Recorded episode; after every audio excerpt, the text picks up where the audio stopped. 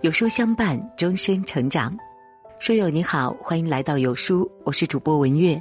那今天我们分享的文章题目是《中国最幽默的打油诗》，让人拍案叫绝。一起来听。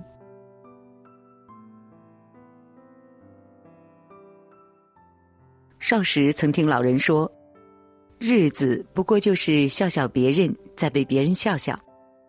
因为生活总是有苦有甜，若是太较真，难免太辛苦。有的时候乐天一点，化解人生尴尬，又能悠自己一乐。所以呢，今天我们来讲点打油诗的故事，有的机智，有的搞笑。无论怎么样，希望您看了之后也能会心一笑，笑得像朵太阳花，过个开心的一天。那今天呢，我们先讲一个一千多年前的故事。那是什么时候呢？是唐朝，是一个随便制出一个名字都在诗的天地里星光熠熠的时代。第一个叫张打油的人，在一场漫天大雪之后，山都白茫茫了，院子里的狗跑得正欢，他突然诗兴大发，念了一首《咏梅》：江山一笼统，井上黑窟窿，黄狗身上白，白狗身上肿。这首诗用现在的话来点评呢，就叫很接地气，也不怎么讲究平仄，不过是押韵的。标题是“咏雪”，可一个字儿都没有提到雪，可又处处都是雪。比如远处的山是白花花的一片，晃得看不清；近边的井口是个黑黑的窟窿，黄狗的毛发变得白色。更好笑的是，这句“白狗身上肿”。白狗上压了一块块白雪，不是种是什么呢？当然啦，那个时候张打油吟出这首诗，并没有想到它就会像一道闪电，轰隆炸开了诗词界新的大门。从此呢，中国的诗词版图上有了一个新的诗体，叫打油诗。打油诗就是指这一类用词通俗有趣、不太讲究格律，却一定会是押韵的诗。他们多以五言、七言为主，表达嘲讽、自谦或者是打谜语。一首好的打油诗都有让人发笑的功力，关键在于你有没有那份机智的幽默感。今天有很多人喜欢玩自黑，就是自嘲的意思。古代的人互黑起来也是毫不手软。明朝的第一才子谢晋是个打油诗高手。十八岁那年，他在乡试当中考上了第一名。那天天正下着小雨，年少得志的他大踏步走在马路上，兴许是太开心了，结果啊的一声，他滑倒在潮湿的地上。哈哈哈！村里的人见状全都笑了。谢晋笑着摇了摇头，拍了拍早已湿透的衣裳。人还是不能太得意呀，出口念道。春雨贵如油，下得满街流。跌倒谢学士，笑煞一群牛。自己摔倒了，要怪的是春雨像油，才会滑得让我谢学士跌倒。再笑笑那些笑的人都是牛。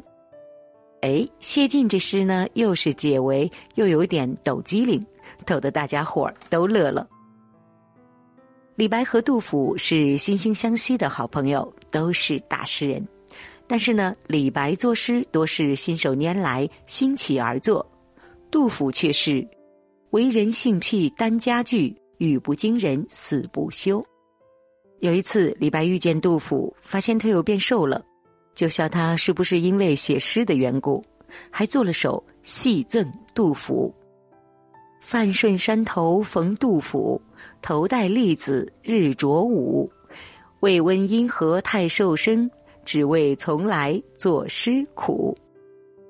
千百年来，总有人认为这首诗说明李白在嘲笑杜甫，但是呢，在我们看来，这明明是朋友间的戏谑调侃。因为了解你，所以能一眼看出你瘦了，看出你在愁苦什么。杜甫是个老实人，估计就是笑一笑，回李白说：“哪有哪有啊！”因此历史上也就少了一首戏赠李白了。但是呢，像苏东坡和苏小妹互对起来就很好玩了。苏小妹额头高，眼睛凸，苏东坡就做打油诗。未出庭前三五步，额头发到画堂前。几回拭泪深难治，留得汪汪两道泉。苏小妹看了一眼哥哥的马脸，笑了笑说：“天平地阔路三千，遥望双眉云汉间。去年一滴相思泪，今年还未到腮边。”看来呢，打油诗还是互对好工具，对的文明又有雅趣。这些互损的打油诗背后，都是一个个机智的人。生活嘛，无非是笑笑别人，再被别人笑笑。打油诗还是历史上有名的高情商好工具，尤其是陪伴在帝王身边的人们，需要靠一点极致。还是大才子谢晋，有一次朱元璋想考考他，便说有个妃子生了个孩子，谢晋马上答道：“吾皇昨夜降金龙。”朱元璋眼神一凛，是千金。谢晋头一点，不假思索地说：“化作仙女下九重。”暗中松了一口气。谁料朱元璋摇了摇头，叹气说：“唉，可惜呀，死了。”谢晋皱了眉，接道：“料是人间留不住。”朱元璋说：“丢到金水河去了。”谢晋点点头，答道。翻身跳到水晶宫。你看，每一句都是极致。若非心中藏有万卷书，哪能这么开卷有益呢？纪晓岚也是一个聪明人。有一次参加一位老太太的寿宴，他一上来就是：“这个婆娘不是人。”全场哗然，老太太的儿子都想打他了。他又补了句。天上王母下凡尘，妙哉呀！然后纪晓岚又调皮了，生的儿子都是贼，哇！儿子们觉得非打不可了，他却笑眯眯，偷来蟠桃献母亲，哈哈！大家都笑着竖起了大拇指。有一天晚上，郑板桥睡觉的时候，发现有小偷进来了。可他只是穷秀才，家中也没有什么值钱的东西。为了让小偷知难而退，他信口念道：“大风起兮月正昏，有劳君子到寒门。诗书腹内藏千卷，钱钞床上无分文。出门当心黄尾犬，翻墙莫碰兰花盆。夜深不及披衣送，收起雄心回家门。”这位梁上君子听完，默默的走了。我们总是说做人要情商高，但情商是什么，却又说不清楚。但能够在危机中用手简短小巧的打油诗，四两拨千斤的化解危机，又赢得掌声，这不仅是才华，也是一种高情商吧。打油诗还有一个强大的功能，那就是嘲讽。世界那么大，总有不平事，无需骂骂咧咧，不如轻轻松松的点破就好。有一回，欧阳修去吃饭，店家一看是欧阳修大文学家，可开心了，赶紧上好菜。吃完还特地询问味道如何。欧阳修沉吟片刻，念道：“大雨哗哗飘湿墙，诸葛无忌找张良，关公跑了赤兔马。”刘备抡刀上战场。这四句分别是四句谜语，对应无盐、无蒜、无姜、无酱。欧阳修没有直接说出不好，给了谜语，既保全了饭店的面子，又暗暗的点评了一番。时至今日，有很多人会问诗歌的意义是什么？那我想，也许是下雨天时，即使你说不出。